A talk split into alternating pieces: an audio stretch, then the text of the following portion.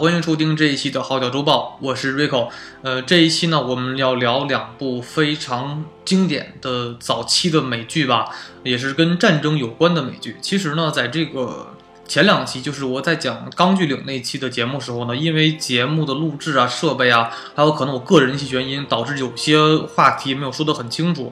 所以呢，这一期再去聊一期跟战争、二战题材相关的一些的影视作品。所以呢，就是聊两部我觉得现在在整个美剧的这种历史上非常有名的两部美剧吧。一部就是《兄弟连》，一部呢就是《太平洋战争》这两部美剧。呃，《兄弟连》这部美剧呢，可以称之为现在 HBO 做的整个的这个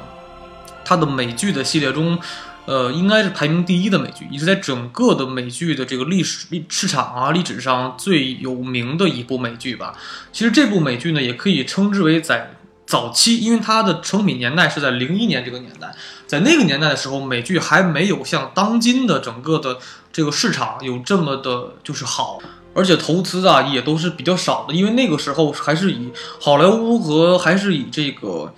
呃，电影为主，而美剧还是不是像像现在现在一样，可以跟整个电影的产业相进行对比和抗衡的一个产业。所以那个时候，像兄弟连这样的投资的美剧还非常少。呃，而它的整个的血统也非常的好吧。其实这部影片，这部整个的这个美剧啊，也可以称之为我内心中觉得是最好的一部二战剧，也整个的整个在影坛上来讲最好的一部二战的美剧。因为本来拍摄跟战争相关的这种美剧就非常的少。所以现在只是被这两大美剧所独占霸榜吧，可以说。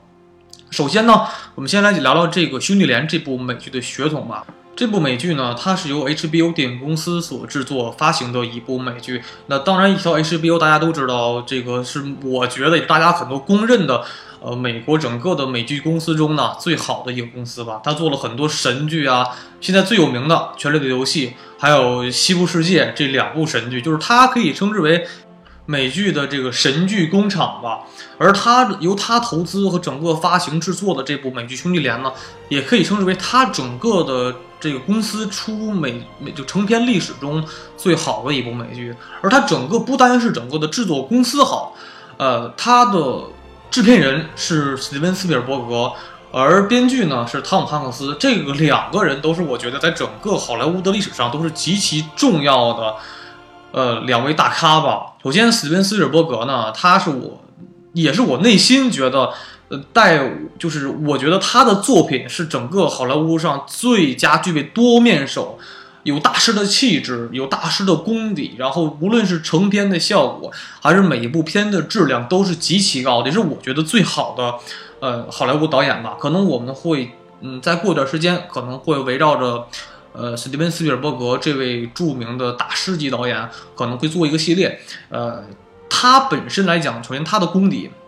特别强，然后他的整个导演，而现在就是很多人觉得啊，斯皮尔伯格的东西我们都看过啊，有什么好的？就是没看出多特殊啊，不像诺兰啊，或不像昆汀啊，就是那么的风格鲜明犀利。但其实我要跟大家说一点的是，现在很多的你看到很多好莱坞的影片中的很多摄影技巧啊。拍摄技术，整个导演的拍摄手段，其实这些很多的技巧都来自于斯皮尔伯格的创造。所以到后来大家都学到他的手法之后呢，你就反倒会觉得斯皮尔伯格的东西不是很明显了。就像说，呃，一个大师开创了一个门派，但他的徒弟都会了之后，突然觉得这个大师就，哎，跟普通人差别不是很大了。但是如果咱们不是单单只聊这种拍摄的特色而已，你单独如果只是从成片角度去看斯皮尔伯格作品来讲，就现在角度来看，还是非常成功。就所以说，他是我来讲，我从小我接触的第一部美剧或者电影，都是由他去，呃，指导或者是这种监制出来的吧。而这个编剧呢，就汤姆汉克斯，呃，很多人说他是老影帝啊，对吧？他是一个我觉得好了哦，也是咱们来讲奥斯卡最我觉得最牛逼的影帝之一了。汤姆汉克斯，《阿甘正传》啊，《达摩瑞恩》呐，《西雅图》啊，这种特别特别多的。电影都有他的主演，哎，他也是整个在好莱坞黄金年代中非常重要的一名演员，也是现在来讲老炮儿之一吧，在整个奥斯卡。而他作为编剧来讲呢，是这么回事儿，因为他也不是不务正业吧。现在汤姆汉克斯也逐渐在转入幕后，他正经再去出演的影片也非常少了。这两年可能我们看到这个，但丁地狱啊，然后那个剑剑之桥啊，这些可能还稍微有一点，但它逐渐在还有萨利机长吧，但它逐渐在转入幕后还是比较多一些。他只是他从来都是那种说台前去去做一个好演员，然后幕后呢也会去做一些好的制片、编剧什么的。其实而且这一部美剧《兄弟连》这部美剧呢，它的整个的前因后果，这个影整个美剧诞生呢也是非常有意思的。因为就是我想很多的关于跟这个二就是喜欢二战电影电视剧的这种影迷们呢，肯定都看过《拯救大兵瑞恩》这部电影。这部电影呢，可以也是称之为整个这个呃奥斯卡的影史中拍摄二战剧中最好的一部美剧，最深入人心，感动了千千万万的美国人，也感动整个世界。影迷对二战的看法呀，有非常非常的多。所以说，而这部美剧在拍摄成功之后呢，呃，他的导演也是斯蒂文·斯尔伯格，主演汤姆·汉克斯，就他俩本来一直有合长长期合作的这个关系，在也是好朋友。在这个拍摄的过程中，有一位这个二战的真实的老兵，然后他给了这个汤姆·汉克斯的一本就是自传体的这种。二战回忆录，汤姆·汉克斯拿到这个回忆录之后呢，觉得哎非常的好，他发现这个完全可以，呃改编成一个关于二战的剧本，然后他就跟斯皮尔伯格进行商量，说我们既然拍出了《大兵瑞恩》这么好的一部电影，我们有积攒了很多对战争片的驾驭、拍摄手法呀，还甚至说呃我们的群众演员。或者说，我们整个的这个道具都非常的适合这部编剧，就我们直接可以把我们现在的班底、摄影啊、美术啊、导演呐，整个的服化道全部都能直接放到这部剧本中拍摄一个新的美剧。那我们为什么看这么好剧？我们不接下来去把这整个的篇幅更加扩大化呢？那可能我们拍摄《大明瑞恩》这个篇幅还是比较短一些，那我们再拍摄更加长远的一部美剧怎么样？哎，这时候他俩就一拍即合，就就决定拍要拍摄一部这个叫《兄弟连》的这部美剧。这部美剧呢，最佳珍贵的是说，它在很大的程度上是完全的遵照了二战的历史。呃，他讲，而且他整个的部队的番号也是在整个的这个美军的历史上非常有名的一支部队，就是第幺零幺空降师五零六团的一连。这个这个连队可以说是整个在。二战的就是美军盟军历史上是非常有名的一个部队，而他由他作为整这个部队的整个人作为一个整个的大主角，去描述整个二战欧洲战场的整个的故事，而这个美剧它的整个的整个它的节奏啊，整个影片的拍摄方式完全的继承了。整个大兵瑞恩的一系列的风格，因为斯皮尔伯格导演电影东西风就这样，而且斯皮尔伯格，我觉得他虽然在这部美剧中还是作为制片人，他还不是导演嘛，但是只要由他把关的整的影片都不会差。就像他整个他做监制的这种像《丁丁历险记》这种影片，还都是非常非常非常好。就只要有他过手，东西不会差。就可以说，就我觉认为觉得，只要有斯皮尔伯格这些个大师。呃，去指导影片就是肯定是王牌之作，肯定至少不会放水。因为就奥斯卡这样的多面手只有他一个，就他是那种说无论拍什么片儿都拍特别好的一个人，无论科幻、战争、动画都特别牛逼。所以说，我就内心特别的就崇敬这位大师吧。所以就由他在监制这部影片的时候呢，也还有汤姆汉克斯进行这个编剧，甚至在整个的美剧的后期，他的儿子。还应该叫科林，嗯，汉克斯也进行了这种主演，进行了就参加了一个角色，所以他们对这个影片投入是非常大的。而且这部影片在零一年的时候，也可以称之为在整个美剧历史上投资量最高的一部美剧，当时达到一点二亿美元。在零一年那个年代，就不要说美剧了，就是连电影能达到高投这么高的超过一亿美金的成本投资量，都是很少的。所以说，当时可以称之为投资最高的一部美剧，然后整个制作班底最强的，而且当时是完美了继承了这个，呃，大兵瑞恩的这种班底和拍摄经验，甚至连这个影片的整个的基调都是基本是完全借用了这个，呃，大兵瑞恩的基调，就是色彩啊，就是因为一个影片你拍摄中要找到自己合适的基调。和底色，就是说你拍一个影片，就是你对每个影片的理解不一样。你可能要看诺兰的影片，诺兰的影片它的颜色发是发冷冷冷蓝色、冷灰色偏多一点。然后你看这个咱们看到就是《硫磺岛家书》或者是说《父辈的旗帜》这种战争片，哎，它的颜色是以偏整个偏黑白，但是不是吧？是偏灰白，不是偏整个的黑白的颜色，这种为基调。所以每个影片有它的基调。而在现在咱们看到《兄弟连》这部影片中，它的整个的这种基调色彩呢，还是那种很正，就是非常写实，它没有过多的那种滤镜啊，呃，变色，它还是比较真实的种颜色，然后去凸显战场的感觉。所以它的整个颜色的基调都完全继承大名之恩。所以说这个影片在拍摄的初期，无论是投资啊、班底，整个的就是很基础的东西都非常成功了。所以在拍摄的之后，也是应该叫做咱们叫做水到渠成吧。而且它还有一个非常好的剧本，而这个剧本完全是跟照根据这个二战老兵，就是这个五零六团，就幺零幺师五零五零六团一连的这个部队的老兵们。一起回忆的这个东西，它很现实，很很基础。因为它这个东西，比如说你拍这种历史东西是最难的，因为首先来讲，你拍这种历史东西吧，你的服装、你的道具，尤其是你拍战争片更加难，因为它战争片呢有很多要考究地方，比如说每场每场战役你是打的什么情况啊，什么年代、什么时间、什么地点，这个东西你要错了一个，你会被很多的军迷会喷死。然后你的武器、你的部队番号。哎，你的整甚至是装服装装束，还甚至是每一个载，比如坦克呀、运兵车，很多的载具武器，呃，甚至是每一个细小的枪，甚至是每一个军队的徽章，呃，部队的番号称呼都不能出错误。所以说，这种东西是很是很严谨的。如果你出现错误，这个东西就是。很容易纰漏了，因为你不像拍这种现代剧、科科或者科幻剧，你怎么拍都不会，基本不会出错的。那你越历史的剧越越越难做，而战争还是一个非常严肃题材，而它，呃，战争片东西，我原来说过，它是最能凸显人性和凸显史诗气质的这这种这种美剧，所以说它的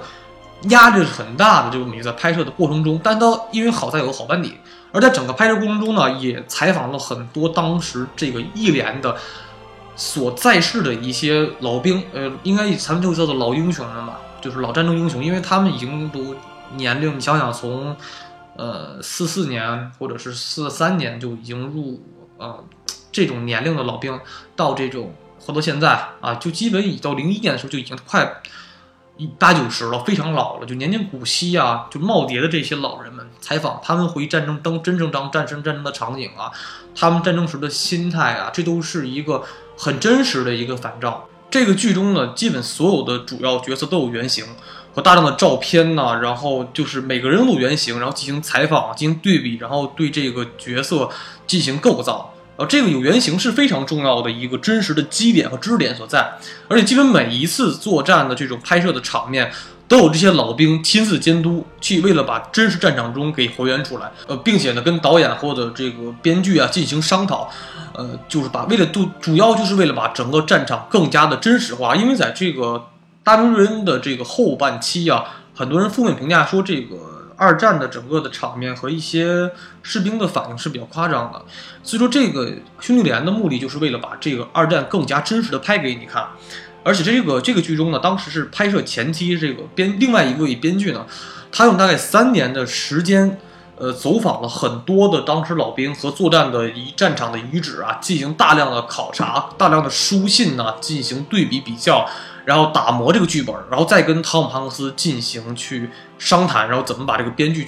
这个剧本打打造的更好一些，因为这本这个兄弟连的这个作者呢是这个斯蒂芬阿布罗斯，他其实是一个二战史专家嘛，所以说他对这个老兵采访长达三年之久，他对整个的这个前期的资料啊就是背的非常的细致，所以这个剧中每一个基点、每一个细节都是非常的这个呃具备真实性的和可观赏性是非常大的。呃，还有的就是这个，其实斯皮尔伯格他本身早年，他跟他他的父亲是也是一名美军的士兵，呃，他早年也是跟他父亲就是在一起，就是因为都有电影的这种爱好嘛，也早期去录了一些关于战争的这种纪录片啊。他跟他父亲也曾经去合作拍摄一些关于二战的一些短片，然后去锻炼他很多对战争就是细节抓拍的一些手法的一些锻炼，战争的一些细节描写啊，然后战争的每一个近距离的。抓拍，然后整个的调度，他怎么拍？他大概有很强的一个，呃，一个经验在。所以说，一般来讲，这种二战剧是必须需要很考验导演的功力的。比如说，你看像这个，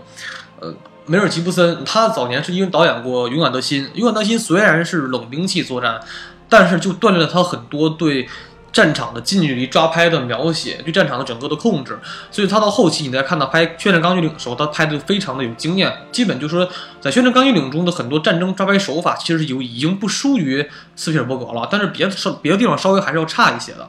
但是咱们说回来，这个《兄弟连》这部美剧确实是到现在成为 IMDB 排行榜上全球的影迷公认的美剧第一。就是现在说神剧，大堆神剧，你你怎么比较？什么《黑道家族》啊，然后这个《行尸走肉》，然后《绝命绝命毒师》《权力游戏》《西部世界》都是神剧。但是真要你说真正公认第一的，就是《兄弟连》。而且《兄弟连》真的是脚踩就是自己旗下公司的《权力游戏》跟《西部世界》，到现在也没法超越这部《兄弟连》。呃，别的公司更不要说，所以说 HBO 就靠这一部剧，整个的公司就非常的有名了，就是史上就这么一个最厉害的。作为编剧之一呢，汤姆汉克斯也是就是为了过戏瘾嘛，就在里面也客串了一个士兵的角色，就是可能这个不好找，得细心的找着他演的这个角色。但是这个影片中基本每就甚至连这些演员都会照一些照片，为了个就是在同样的地点照。当时这个原型人物的照片，就是拍一样的姿势，照出一样的照片啊，就是为了致敬和还原当时真实的这个每一个一连的作战的这些士兵，就是基本就是同胞啊，这些士兵们他们真实的生活呀、心情的这些写照，这个是非常非常重要的一点。就是所以说，你看到别的美剧拍的再好，它都是虚构的，甚至是咱们看到《整大名人》，它以虽然有原型，但基本也全是虚构的。只有《兄弟连》这样美剧是基本是完全的遵照历史二战战史所拍出来的剧，这种剧的这种质量那就是无可比拟的了。而且这部影片呢，它不但具备了观赏性，就战争残酷，因为这个影片它投资的呃成本很高，所以说它在每一场战争戏都没有放水，而且是这个美这个美剧它的定位年年定位年的时间是比较准的，就比较有意思在哪儿？他说这个整个的这个。美剧的时间点开张应该是在一九四四年六月六日，就是咱们所熟知的诺曼底登陆日，就是叫做地日霸王行动这一一天，算是整个战争的开始啊。但是当然第一集是新兵训练嘛，但是到第二集正式开始投入战场的时候，就是从这个四四年的六月六号开始，呃，就是进入是相当于盟军要在法国开辟第二战场，从这儿以时间点开始，然后到整个二战，呃的。欧洲战场的结束，这一系列时间段，用这整个一连的整个经历，从战场的，比如说荷兰啊、比利时啊、奥地利啊、德国呀等等和法国几大国家的辗转作战，然后把整个后期的在欧欧洲战场的战争历史给你很好的谱写出来。因为这段历史，呃，通过影视剧的方式所表达的比较少一些。那它这个历这段美剧完全是填补了这一大块空白。还有这部美剧呢，虽然有这种男一和男二，但它还是，呃，以一个众生相的方式去拍摄，因为它这里边在整个的一连中，整个连队中，至少要出来将近十个的主要的角色，而且这部美剧，它真的出了很多后来的大牌的男的男明星，就比如说伊美啊，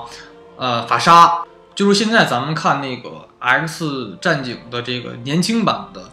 嗯。就是万磁王跟 X 教授，然后呢，还有这个汤姆哈迪，哎，汤老师，就是还有这个咱们看就《The Walking Dead》行尸走肉里边这个亚伯拉罕，就是 咱们叫外号叫这魂魂斗罗的这个演员。甚至在这个剧中的前两集，你还能看到西蒙佩吉的出现，里边出现大量的这种后期特别有名的明星，特别特别多。所以说这部，而这部美剧中呢，他的这个主角是这个威特斯少校，而他的扮演者呢是这个戴米恩·刘易斯。这个人呢，可能很多人听这个名比较生，但是他确实是以整个这个美剧中相当有名的一位男男演员。他所出演的两部美剧都想都是非常。呃，有名的吧，一部《兄弟连》，一部就《国土安全》，就是所以说，当时我看《国土安全》的时候，就我就非常的亲切，因为这个他来讲是我可能对美剧中看的最脸熟的一位演员了吧。就其实对我来讲，《兄弟连》这部美剧也是对我来讲影响非常大的一部美剧吧，因为我最早接触美剧应该是大概我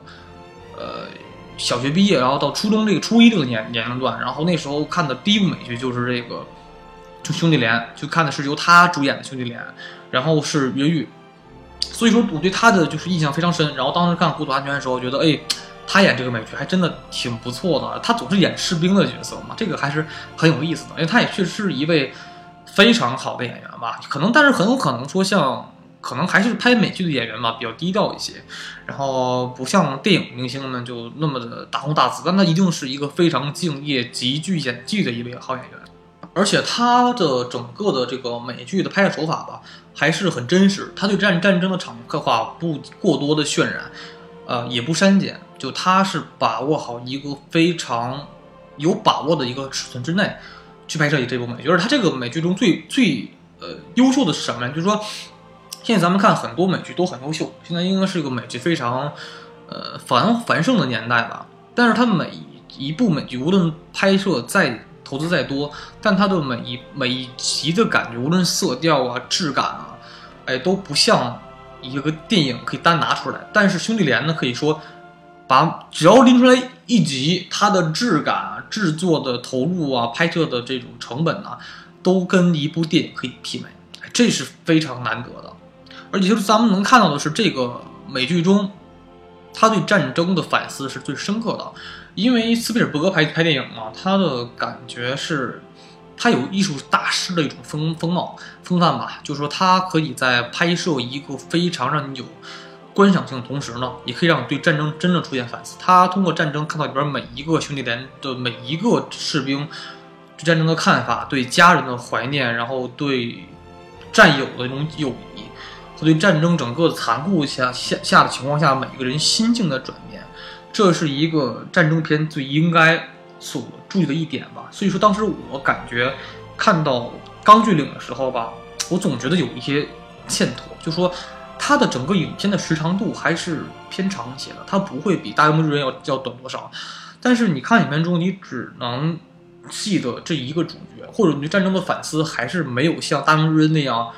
就触动那么的大，可能梅尔吉布森他的整个导演的风格或者个人的一些东西，还是照斯皮尔伯格要差一点点吧。甚至斯皮尔伯格拍影片，就是说我能通过一个两小时的影片片长东西，我能让你对里边四到五个主角都有很深的印象。而《钢锯岭》他的东西来讲，对对整个的配角演员的注意不是很大，就是选角问题或编剧问题都有可能吧。哦，就是他对整个战争的反思性还是比较差一些的，不像斯皮尔伯格那么的细腻，用几个镜头就能给你深入人心的画面，然后告诉你战争的残酷，然后每个人对战争的看法，这是一个大师级导演的所能呈现出来的东西。所以说，当你看到《凶点》的时候，他对战争的整个的刻画更加深刻，然后对整个人性的反思，战争下每个人性的丑或或变得丑陋，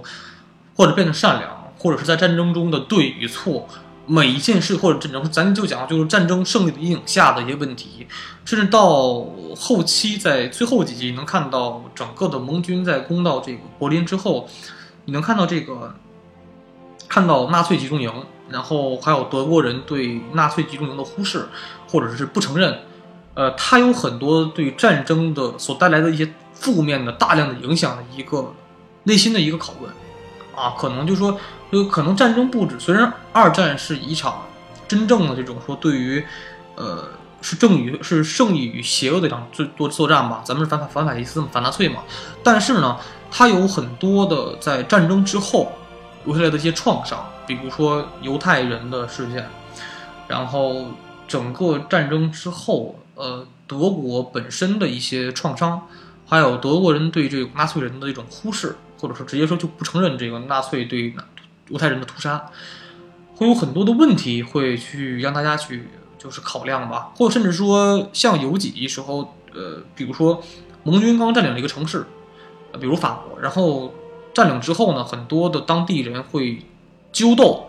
呃，一些当地跟纳粹进行通奸的一些妇女，咱们称之为法奸吧，这个这种的情况，就真的可能战争会改变整个国家，甚至是整个。一个半或者半个世界的一个局势，或者是整个的人民的风貌啊，国家的风貌都会改变，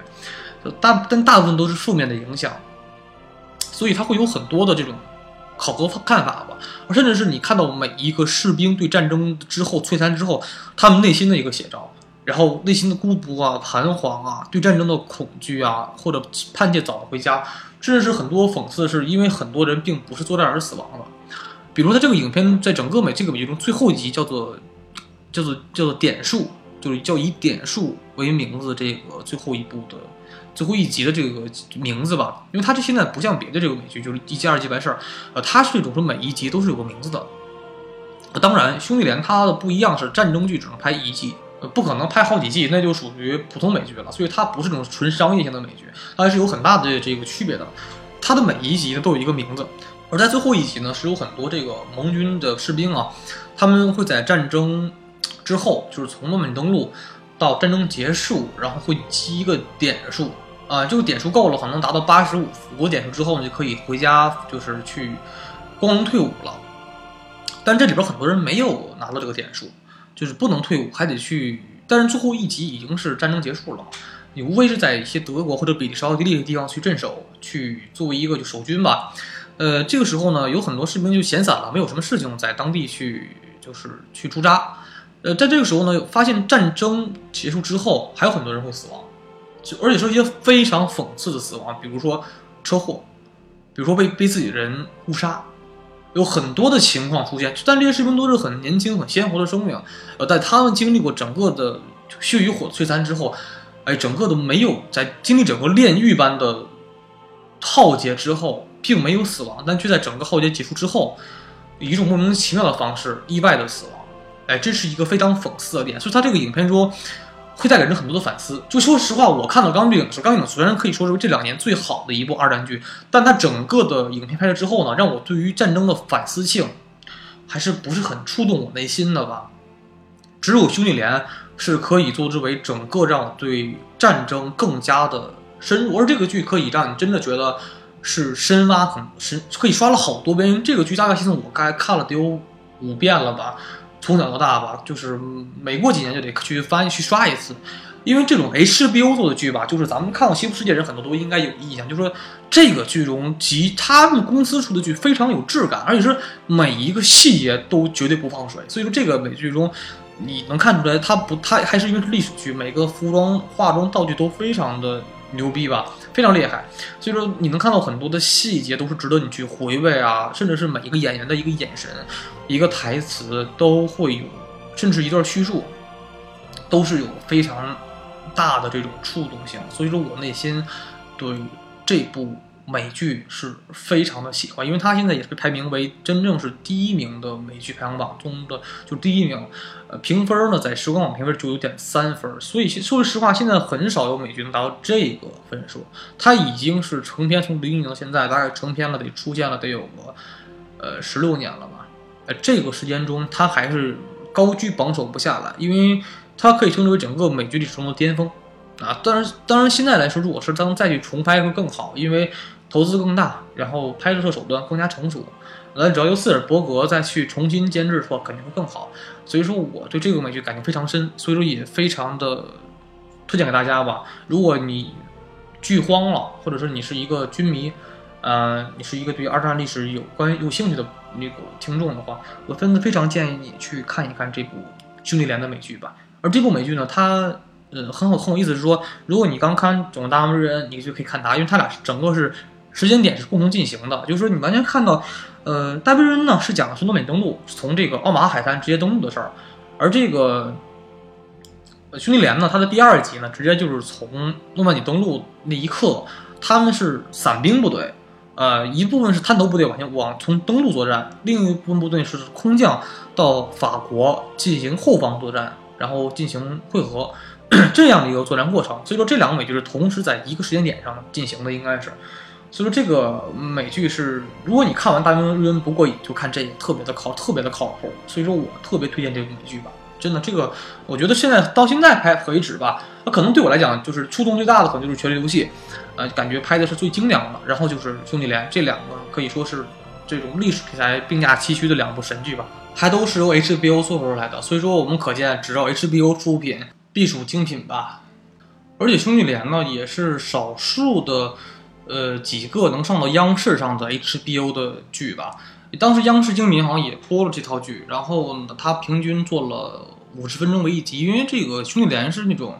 有有的一集呢五十分钟，有的一集七十分钟，它的时间是不稳定的。后来央视版本呢，它进行了整编，呃，划分出了每集都是标准的五十集，然后呢，从原来的十集呢，因为时间增长了嘛，就是它切完时间就会变得比较长一些，每集单集时间变就会变长，然后从十集呢变为了十四集。但是这个却确实影响了当时全世界的这个呃喜欢二战的这种影迷啊，非常的多，并且从这部剧呢，我们能看到很多关于欧战场的一些的重大战役的一些的描写吧，比如说诺曼底登陆，然后是市场花园计划。嗯，还有这个阿登反击战，这个三个在欧战场呢非常有名的重要的大的战役和事件吧，这都是能让观众更加直观的去看待一部影片的这种历，通过影片的方式把历史给拍出来，这是很难得的。因为在这三个战役在原来的影坛中呢，很少拍到，呃，都甚至很少涉及到这个东西，所以说我们能看到这个很真实的东西还是。很不错的，因为很有幸能看到导演能用他的办法把这东西给真实的还原出来。更加难得的呢，是他在这个每一集的开场跟这个结尾吧，呃，都有一些采访当时二战老兵的真实的采访，就是跟影片相结合，呃，你会看到很多真实的在这个剧中的真实的这个人物的，呃，原人物出现。就是说，你能看到一会儿看到这扮演者扮演这个人出现，有人看这个真实的人物已经是个垂垂老人的情况下去，呃，采访啊，回忆当时的二战情况，这一点是很感动的。而且这个老这些老兵才会告诉你真实当时他们对战争的看法，他们真正的一些心态，这个是非常的难得的，也是非常让我觉得感动的地方吧。还有就是说，在这个影片中，这个美剧最后一集的这个一段话是。很动容的吧？其中一个老兵呢回忆到说：“这个我的外孙问我，老爷爷，你是战争的英雄吗？”嗯，他说：“我不是，但是我跟英雄们一起服役过。”所以他对整个这个对战友的情谊啊，对战争的这种看法是很真实，并且最有说服力的吧。而他对影片的结合，这是整个兄弟连开创的最好的一个，我觉得一个手段吧。呃，他把一个影片更加的。真实的呈现给你，就像一个拍的非常具备观赏性质的一个纪录片纪录片一样，呃，并且呢，这个手法呢，现在也是被这个《宣战钢锯岭》所用到了。钢锯岭在最后的一个片段，哎，也采访当时很多的一些，呃，经历过钢锯岭，就是这其实钢锯岭这个地方啊，咱们补充一句，呃，他并不是这个这种。真正就钢锯岭只是个外号而已，而真正那块位置应该叫前田高地。作为冲绳岛的前田高地，这个位置就经历过战那些真场整场战役的老兵和跟这个道恩豪斯医生进行合作的战友，或者被他救过的人去回忆。哎，这个的手法是跟兄弟连很像的，也是跟他被他很大程度呢去借鉴兄弟连的这个手法吧。而他在整个的这个剧中呢。最大的感触是说，在人们在这个战对战争中的一些选择，和在战争整个的过程中的正确与对对错的这种选择的这种看法上，每个人是不一样的。或者在战争中呢，很多士兵呢是不愿意杀戮，或者是恐惧战争；有些士兵呢却喜欢杀戮。那每个人的站的角度不一样，做的事情也会不一样。那这个人性的高低点，就是完全的是就不一样了，或者是说。有很多比较，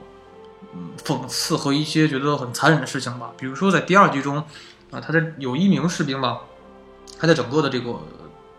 战场散兵空空投之后，然后他遇到一些德军的军服时候，去问这个你来自哪里？没想到呢，回答他这个来自于哪里的这个呃士兵呢，是跟他来自于同一个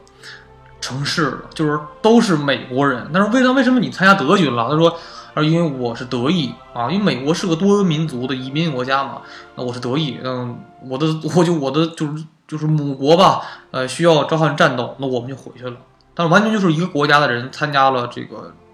两，完全到了两个对立的阵营中进行作战。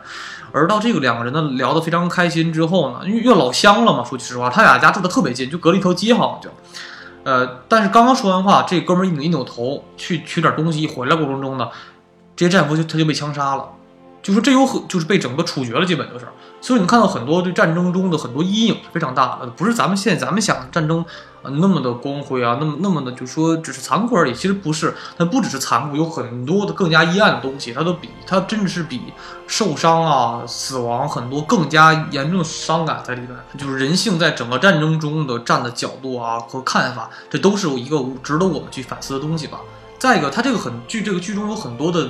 场景是被很多游戏呢所致敬的，比如就是我们前段时间聊这个《使命召唤》系列中，基本《使命召唤》前一部、第一部到第三部全都大量的用了《兄弟连》中的一些作战的场景当这种建模啊，做了设定很多关，也很经典吧。所以说你看完《兄弟连》之后再去玩玩《使命召唤》这个前三部，还特别有感觉。呃，尤其这个里面到这个有一关是应该是第二部吧，有一关是那个。呃，很大的致敬了这个，就是《兄弟连》中第三，呃，应该应应该是第二集的这个攻打这个德军环形炮阵的这个关是非常完全一比一给仿出来了的。而这个战役后来也说是被美国西点军校定立为成功的这种攻打固定环形阵地这种战战作战手法吧。到现在也是美美国西美国的美国西点军校所这个学习的这个战役。那我们第二个要聊的美剧呢，就是这个《太平洋战争》吧。这部美剧呢，也是由斯皮尔伯格跟汤姆汉克斯两个人呢作为联名制片。HBO 呢，作为这个发行公司的这部美剧，呃，这部美剧呢，可以说承接了这个兄弟连的一贯的拍摄手法，而且它的班底基本还是老班底，呃，就是这部美剧的它的基本也是完全跟兄弟连有很大的这种关系。首先是制作制作班底，而它的由来呢也是比较有意思的，因为这个美剧在兄弟连拍摄之后呢，这个反响非常的好，因为横扫各大艾美奖项。在世界范围内呢，有非常大的影响，而且评价也是极高的。但是很多这个作战在这个太平洋战场的老兵们看完这个剧中呢，就集体的这个反对，说在太平洋战场呢，我们一样非常的艰辛，打得非常的艰苦。那为什么不拍一部关于我们的剧呢？你光拍了关于欧战场的剧那么多，那是否应该关注一下我们呢？所以呢，这个斯皮尔伯格呢和汤姆汉克斯就决定，也是根据。呃，一名二战老兵的回忆录，呃，所拍摄一部也是非常趋于真实的一部二战的这个美剧，就是《太平洋战争》。这部美剧呢，它是在这个二零一零年所呃发行的吧，就是成片出来了。它跟这个《兄弟连》大概差了有九年的时间吧，因为也是这种剧的开发时间非常的漫长，呃，服装准备也非常漫长，因为这个剧完全不能再用老的这种道具了，重新做了，然后。场景需要更换，所以说这个也是完全一个新的一个尝试吧，我觉得。而这个剧中它整个的这个投资也达到了两亿美金，也是相当相当高的呃一部投资的美剧吧。我其实，但是它整个制作方面来讲也是很精良，因为在那个年代来讲，也是很少拍摄关于这个太平洋战场的一些的呃作战剧情，而它所以说也是一部非常具备史诗气质的这部影片。而很多人应该看完。训练钢锯岭之后呢，就应该去大概对整个太平洋战场有点了解。其实，呃，就史料而言吧，太平洋战场的惨烈的程度要高于这个欧洲战场。首先来讲是，就因为我在这个呃训练钢锯岭那期有一些东西没有说的完全很清楚，所以我在这里重新补充一下吧。首先来讲，太平洋战战场中呢，它的整个的日军的作战的能力是不比德军差的。而作战意志要比德军要高，而且作战手段要更加的，咱们叫凶残和凶悍吧。所以只有美军能跟日军进行抗衡，因为美军当时首先是装备，啊后备物资啊武武器的火力程度啊步坦炮啊，然后整个海军空军的配合呀都是非常的好的，呃作战素质也非常的高，在多方面的情况下才可以跟日军。才可以，就说基本上可以打赢日军，但这个情况下还是伤亡比也是基本近为一比一的伤亡比，这个很少见，很少见。因为这个，呃，我们所看到的在整个战场中吧，可能当时很多人觉得这个咱们看到很多抗日神剧中的日本鬼子不很好打吗？咱们就是说，我跟你说一个非常真实的比例，这个在中国战场中，呃，当时唯一可以跟日军抗衡的是国民党军队，也不能抗衡吧，只能说。稍微可以勉强打一下，但这个伤亡比呢是一比六，就是一个日本士兵可以换掉六名中国士兵，可能更多，是这个作战素质。因为日本早期没有在这个呃东南亚或者整个的东亚地区进行大规模的侵略，只对中国进行了这种侵略吧，和朝鲜吧，和朝鲜进行侵略。而当时基本主要的主力部队都来自于日本的长州藩和萨摩藩的海军跟陆军，这两个藩出的海军跟陆陆军都非常的。就日本最强兵种吧，就这两个地方总出这种能出很多种，因为可能都是那种武士家庭出身的那种，就士兵嘛，他的作战能力非常的强，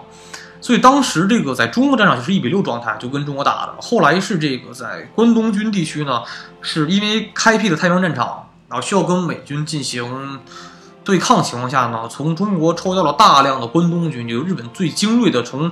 长州藩和萨摩藩两个出来的这种部陆军和海军，原来在关东就东北地区所占领这种精锐部队，后来全部调到了这种调到太平洋作战了。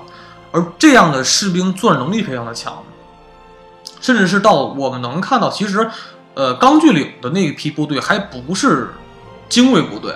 呃，据史料调查呢，钢锯岭的那批日军守军呢，钢锯岭咱说就钢锯岭其实叫做冲绳岛的前田高地。啊，这一片的作战区域，这片区域的整个的这个部队是来自于山西的这个中国山西的一个驻扎的日军啊，他并没有，而且他是那种后备军队，还不是那种就是完全的前沿作战部队，就这样的部队可以对美军造成重创就已经可以，因为他很熟很熟悉这些呃这种地道的这种作战或者碉堡作战的那种方式，而这个不但是整个的日军的作战水平极高。呃，基本是跟跟德军，但其实咱们说句实话，德军作战能力非常强了。德德军它是可以称之为，因为德国本来属于战略要冲地位，这个国家的位置就常年打仗，就甚至说咱们中国来讲，你可能杨志拜刀，杨志是什么？就是啊，祖上三代从军啊，就是杨家将这种感觉。但是在德国来讲啊，你的这个当兵人非常的多，而且每一个当兵的人家里边祖上，你翻十辈儿。都是从军的，就绝对是这个老军事世家。就这样情况下，日军的能力、作战能力其实不比是完全不比德军差的，而且作战的意志非常强。可能东可能亚洲民族打仗能力都非常强，然后就能作战啊也能扛，就是这种状态。而且当时日军是守岛作战的情况下呢，因为在太平洋很多岛，比如瓜岛啊、瓜卡纳尔岛啊、中途岛、硫磺岛、呃长冲绳岛。就是各很塞班各个地方的岛，基本都属于那种珊瑚礁岛屿。那你肯他日军为了就是作战，呃，更加的这种，因为打相当于打反登陆战，就防守战嘛，他需要把整个岛屿进行掏空，然后在岛屿下边呢挖大量像蛛网一样密集的这种通道，进行这种就是阵地堡垒作战。这样的作战方式呢，是美军很头疼的，因为这种的地质岩层啊，你用这种呃海军的重炮。轰炸机、燃烧弹，你你就基本你轰炸连续轰炸十天，就是收效都很差。用这种珊瑚礁和钢筋混凝土结合之后啊，这种地层的这种硬度非常的高，所以说你不拿这种步兵拿就拿人命去趟这种阵地去趟去去清阵地的话，是很难打下来的。你刚光靠轰炸是没有什么效果的，所以说。整个的太平洋战场打的战程度是非常惨烈的，因为太平洋战场还不像这个欧战场，欧战场对于海军作战还是比较少的，而太平洋战场中呢，是融合了大量的海军、空军进行这种制海权啊、制空权，大量的这种海战和空战之后再进行夺岛战役，所以说这个太平洋战场中战役非常的宏大和惨烈吧。而且，而且当时只有美国一国家去单独负责整个太平洋战场是比较多一些的，是比较多的。中国当时可能也占了一些在缅甸呢，是有冲呃腾冲一些地方进行大量的反击，但是大部分的太平洋岛屿作战都是由美军作战的。而后来你经过很多的这种史料对比的话，你能真的能总结出来，如果换到另外任何一个国家的部队 去打太平洋战场去进行夺岛作作战的话。都基本是很难打下来的。当时全世界可能也只有美国能啃下这块硬骨头，而且付出伤亡代价是极高的。就是美军在整个的欧战场的作战呢，都没有这么的艰苦，或者是说，呃，惨烈吧。只有太平洋战场是非常惨烈的，无论是空军的损失啊，海军的整个的损失比例啊，然后投入的物资的力度啊，甚至是甚至说还有陆军整个的夺岛战役的损失都非常大的。而这部美剧呢，也是比较好的，呃，表现了几个重要的夺岛战役吧，比如说瓜达卡纳尔岛战役，然后冲绳岛战役、中途岛战役，硫磺岛战役这个基本四个非常著名的岛屿战役吧。而且这个它这个美剧头一次是用这种三个主角同时进行推线的这种这种手法去拍摄这种三个主角在这个整个战争中心态的表现，因为它不像这个兄弟连中啊有一个整个的完整的义连，呃作为这个一个衬托，有很多主角，这个主角的比是不是特别多？而且这说句实话，这部剧中他没有特别多大牌的演员，不像这个兄弟连中后来很多人成名了，这部剧中。基本每一个演员都不是特别的在好莱坞特别有名，还是比较少一些。但是他的整个的制作是不可能放水的，HBO 嘛，还有斯皮尔伯格、汤姆汉克斯，这个绝对是铁招牌。就像这个，咱们看到说，哎，还听说一个新闻，就说呃有也是老新闻，但是这一直在筹备中。这个 HBO 呢，现在在筹划拍摄《兄弟连》第三部，因为他把《兄弟连》列为第一部，然后第二部《血战太平洋》。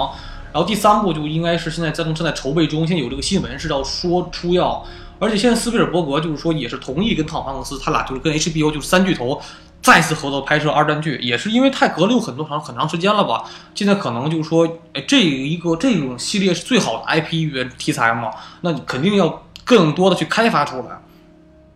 而。《血战太平洋》这个剧呢，也是我觉得是在我一零年之后看到最好的剧之一吧。现在评为八点八分，也是评价极高的一部剧。而且从这个剧中呢，你就能看出来 HBO 他们做片头真的很厉害。当时咱们说做《西部世界》的时候，片头就特别的，就特别的棒了，就已经。而这个剧在早在这个一零年的时候，它的片头就非常的获得好评。那片头呢是讲是用这种，呃，叫做。碳素素描笔那种笔铅，像那种呃蜡笔铅一样，去画整用黑白色调画整个战场大概的一个战场的画面。随着画的过程中呢，整个的笔不断的崩塌呀，就是就是就出现那种就是折裂啊、折断这种过程中，出现这种大量的这种笔血的灰墨的散发，刻画战场很多的这种血腥啊、硝烟呐和整个战场的历史的凝重性。他用这种。像蜡笔画这种整个战场封面的这种形式做的整个片头，这个片头都特别的极具一种艺术感和战争的这种史诗的磅礴感，这个是非常厉害的。所以 HBO 做片头特，我觉得特别的棒的。而且这部剧也是由汉斯季默做的配乐，呃，就是《血战太平洋》这部剧，就是当其实早期来讲，像《兄弟连》那部剧的配乐也是极其棒的。这部剧它。不但体现了整个太平洋战场中作战环境多残酷性，然后日军作战手法，呃，也是士兵在那个，因为当时来讲，太太平洋作战的环境很差，你不像在欧战场作战吧，可能的气候啊，环境还算还算 OK 吧，就是还是环境气候还是比较适宜的，然后你作战不会那么的太痛苦吧。像，呃，太平洋战场中呢，不不但是日军的。突击啊，夜袭啊，然后陷阱啊，这种作战的这种摧残很大，而且整个的气候气候也非常差。不要想说现在咱们看旅游度假那样环境那么好，其实，在那种环境下作战是很痛苦。首先是你到雨季，那种雨是能淹死人的雨，就是那种雨大的就连续一个月下雨，那个就是对整个的作战是相当痛苦的。而且整个岛屿上全是火山灰，坦克根本上不去。就你只要攻的情况下，你肯定是被坦克要陷到火山灰泥里边去。然后你的这个潮湿，人会得皮肤病，然后大量的这种烂疮啊，然后就是疟疾肆虐，然后蚊虫的叮咬，对，其实这种来讲，太平洋战场中的就是无论是战争还是经济上的惨烈度，都远比这种，呃，欧洲战场还要残酷很多吧。其实，而且甚至到呃，太平洋战场中的很多，比如说打瓜岛战役中，呃，整个当时美军前期出现了这种补给线被打断了。啊，整个的海军遭受重创，整个瓜岛瓜岛上的这个驻守的部队呢，就基本就属于孤立无援啊，没有补后勤补给，就单在在岛上进行驻守和对日军和日军进行抗衡，这个东西是很恐怖的。你不像欧战场，欧战场很少说部队出现说啊孤立无援了，除了阿富汗反击战的时候可能有这种情况，但大部分情况都不像太平洋战场中这么的窘迫啊，导致很痛苦这些作战打的方式，而且基本能看到，呃，这个。这个太平洋战战争这部剧，它的这个呃手法来讲呢，可能也是换了一个新导演。虽然制片人还是斯皮尔伯格，但他的这个咱们来讲，他虽然是也是很很棒的一部神剧，但是他的有一些的拍摄手法也是公认的啊。呃，可能也是编剧的问题，呃，他还是要照